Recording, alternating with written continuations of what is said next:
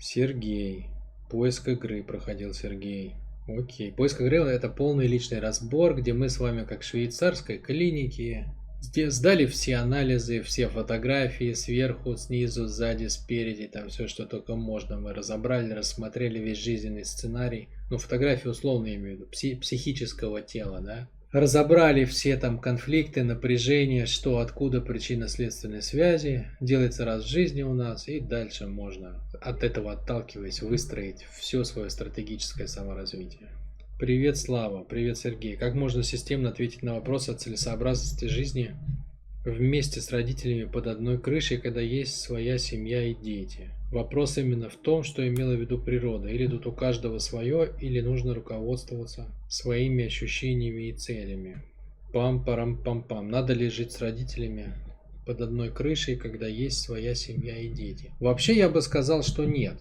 Ну, как бы, только если у тебя большая вот эта одна крыша.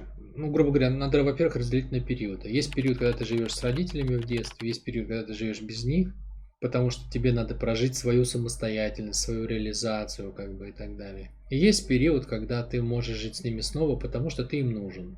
Ты им нужен уже как бы как опора и поддержка, и они уже старенькие, как бы, и все такое. Им, им самим сложно. Вот, наверное, это вот три такие основные части, которые как бы в принципе имеются в виду. Вот от этого и надо плясать, да, то есть ты безусловно не должен жить с родителями, когда у тебя есть своя семья, свои дети, своя жена, если ты этого не хочешь. И если твои родители сами за собой могут ухаживать, там они могут сходить в туалет, приготовить себе поесть, там, я не знаю, куда-то там погулять сходить. Ну, короче, если они себя могут обслуживать. Да? То есть, если ты хочешь жить с ними в этот период, то прям запрета я не вижу, если ты не играешь в какие-то игры, что типа там ты маменькин сынок или папенькин.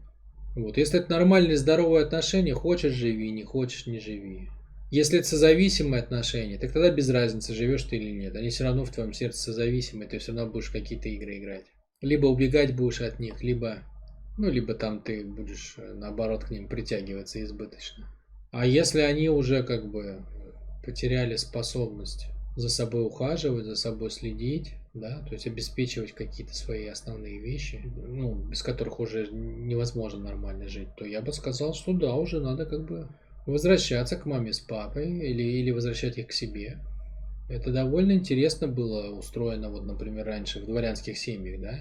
Дома-то были большие, то есть было крыло там для молодоженов, в принципе, там отдельные покои, вы можете не пересекаться хоть неделями жить. Но в целом вы живете под одной крышей. Вот это, наверное, оптимальный вариант, да, когда есть большой дом, и в принципе там есть свои внутренние границы, но дом общий. И вот как бы это отражает энергию рода, да, то есть вы, по сути дела, ветви одного дерева, от одной большой ветки. И в этом плане вы все присоединены к одному большому зданию, но там есть у каждого свои какие-то покои.